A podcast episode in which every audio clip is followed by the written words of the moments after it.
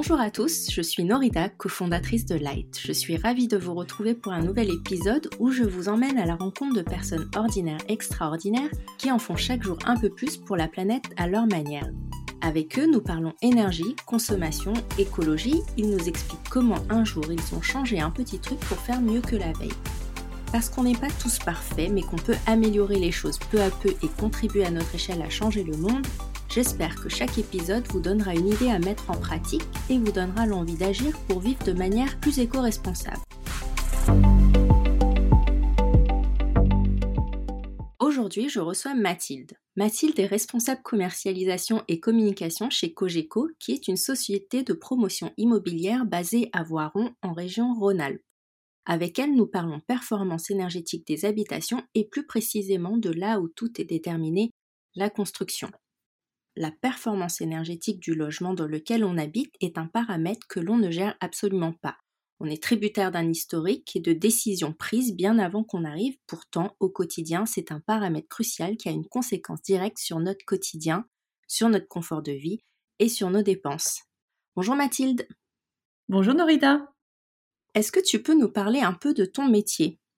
Alors, je dirais que la promotion immobilière, c'est l'orchestration de nombreux savoir-faire, donc de la prospection, c'est-à-dire de la recherche du terrain, à la conception puis à la construction du bâtiment en passant par le financement de l'opération, la vente et la livraison et le service après-vente.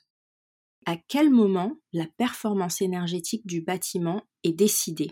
En fait, c'est pas tout à fait à la construction, c'est plutôt euh, en phase de conception du bâtiment qu'on réfléchit à tous ces paramètres. Déjà pour euh, rentrer dans le cadre des réglementations thermiques en vigueur et également pour définir le, confort de vie qu'on souhaite offrir à nos acquéreurs. D'accord, donc avant même de construire, vous réfléchissez au projet sous l'angle de la performance énergétique. Exactement, en fait, on, travaille avec des bureaux d'études, avec une équipe d'ingénierie qui réfléchit à tout ça en fonction du projet architectural, par exemple tout simplement de l'emplacement des fenêtres pour faire entrer le soleil, un maximum de chaleur, etc. dans les appartements, en tout cas dans les logements, dans l'habitat. Et également, bien sûr, tous les paramètres d'isolation, thermique, de la nature des vitrages, etc., de l'approvisionnement énergétique du bâtiment, tous ces paramètres qui vont rendre le bâtiment et les logements efficaces énergétiquement parlant. D'accord, donc en fait tous ces paramètres, avant même la construction, vont aussi déterminer le prix du logement?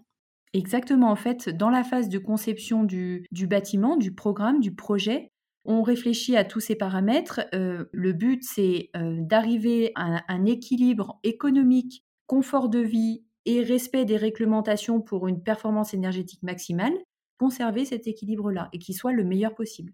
Est-ce qu'un bâtiment qui est performant, il est forcément plus cher? Alors oui, en fait, il y a beaucoup d'innovations qui sont faites notamment dans les recherches dans les matériaux.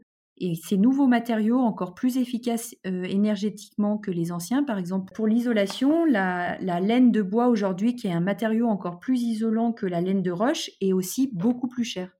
Donc si on veut être encore meilleur énergétiquement, l'enveloppe économique est plus élevée. Sachant qu'aujourd'hui, les bâtiments qui respectent la réglementation en vigueur, c'est-à-dire la réglementation thermique 2012, sont déjà très efficaces énergétiquement par rapport aux bâtiments plus anciens. Est-ce que la performance énergétique du bâtiment, c'est un critère qui est important pour les acheteurs?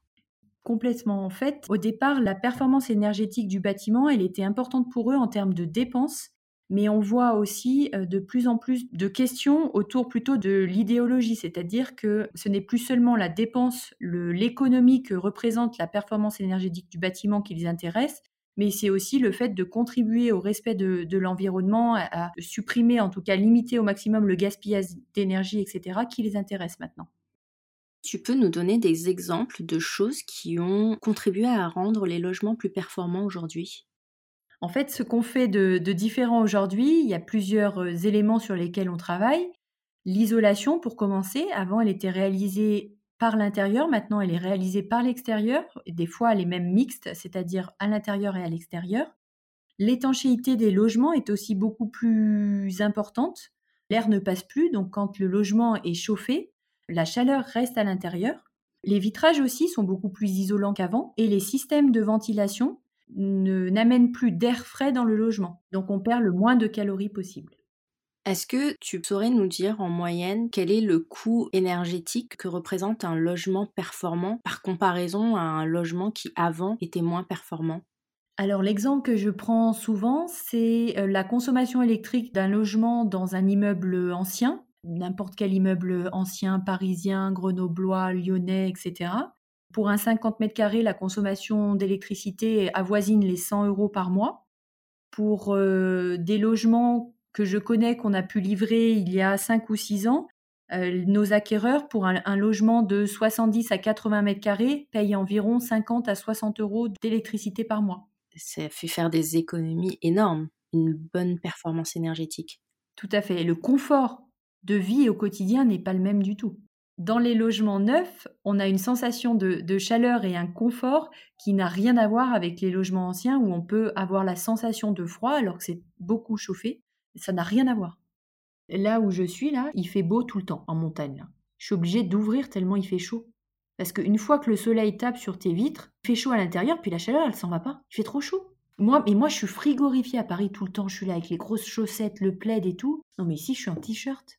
C'est vraiment impressionnant. Mais le confort, il est, ça n'a rien à voir. Quels sont les, les critères incontournables d'un logement qui est énergétiquement performant? Pour moi, c'est l'isolation. Un logement performant énergétiquement, c'est un logement qui te permet de limiter au maximum ta consommation d'énergie et le gaspillage de cette énergie.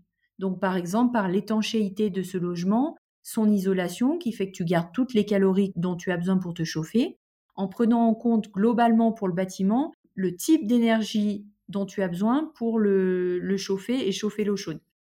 Est-ce que, au-delà de la conception du bâtiment et de l'énergie utilisée, euh, il y a d'autres critères qui vont déterminer la performance du bâtiment? C'est vraiment la conception du bâtiment en fonction de l'usage qui est, déterminant et de son emplacement aussi. Parce que l'approvisionnement et le stockage de l'énergie diffèrent complètement en fonction de, la localisation du projet. Si tu veux, on réalise des résidences en montagne, donc des résidences secondaires, et il y a un pic de demande d'eau chaude à 17h quand tout le monde rentre du ski. Et en fait, on équipe nos résidences de chauffage électrique. Par contre, le chauffage de l'eau ne peut pas être électrique puisqu'il y a un pic phénoménal à 17 heures. Et la puissance requise serait trop importante pour rester à l'électrique. Donc on est obligé de chauffer l'eau euh, par un autre moyen. Et pour nos projets futurs, on réfléchit à d'autres solutions pour éviter les énergies fossiles on est en train de réaliser un, hôtel pardon, au Ménuire dans lequel on va mettre en place une chaufferie bois. J'imagine qu'en termes de performance, il y a l'hiver à gérer, l'isolation contre le froid, mais il y a aussi tout un travail sur euh, la gestion de la chaleur qui va être de plus en plus un défi. En fait, je pense que si ton logement il est bien isolé pour l'hiver, il est aussi bien isolé pour l'été. Par contre, l'été, il faut garder le frais à l'intérieur, donc c'est à nous de penser à l'occultation des vitrages pour euh, les saisons d'été. Mais pour l'instant, on a choisi de ne pas installer de climatisation dans les logements qu'on réalise. Selon toi, est-ce qu'il reste encore des choses à améliorer au niveau performance énergétique? Alors oui, on peut penser à plein de, choses, notamment à favoriser les énergies renouvelables. On peut aussi penser au, logement autonome. Alors c'est très compliqué puisque la réalité économique n'est pas négligeable sur ce point-là, mais on pourrait on réfléchit à la conception de, bureaux autonomes, puisque la consommation en énergie des bureaux n'est pas du tout euh, la même qu'un logement. Donc ça serait déjà une première étape un peu plus facile sûrement à mettre en œuvre que la réalisation de logements autonomes. Donc oui, il y a encore plein de choses à faire. Est-ce que tu as un prochain défi écologique, un prochain challenge écologique ou énergétique dans ton métier? Alors écologique, euh, moi j'aimerais bien m'attacher à la, à la gestion des déchets lors de nos chantiers. C'est un travail qui est déjà pris en charge en grande partie par les entreprises. Je pense qu'il pourrait être encore plus poussé. Et sinon, bien sûr, essayer d'être encore meilleur euh, dans le domaine de la performance énergétique. Mais la réalité économique doit être prise en compte. Donc, il faut qu'on s'attelle dans nos, dans nos dans nos étapes de conception à trouver des solutions, des compromis qui aillent toujours plus loin tout en nous permettant de, continuer à faire notre métier normalement. C'est la réalité économique. Bah oui. Mathilde, merci infiniment d'avoir accepté de nous éclairer sur le sujet, c'était passionnant. Merci à tous d'avoir écouté, j'espère que Mathilde vous aura permis de voir la performance énergétique de votre logement sous un nouvel angle. Je vous donne rendez-vous très bientôt pour un nouvel épisode à la rencontre d'autres personnes ordinaires extraordinaires qui changent le monde un petit geste après l'autre.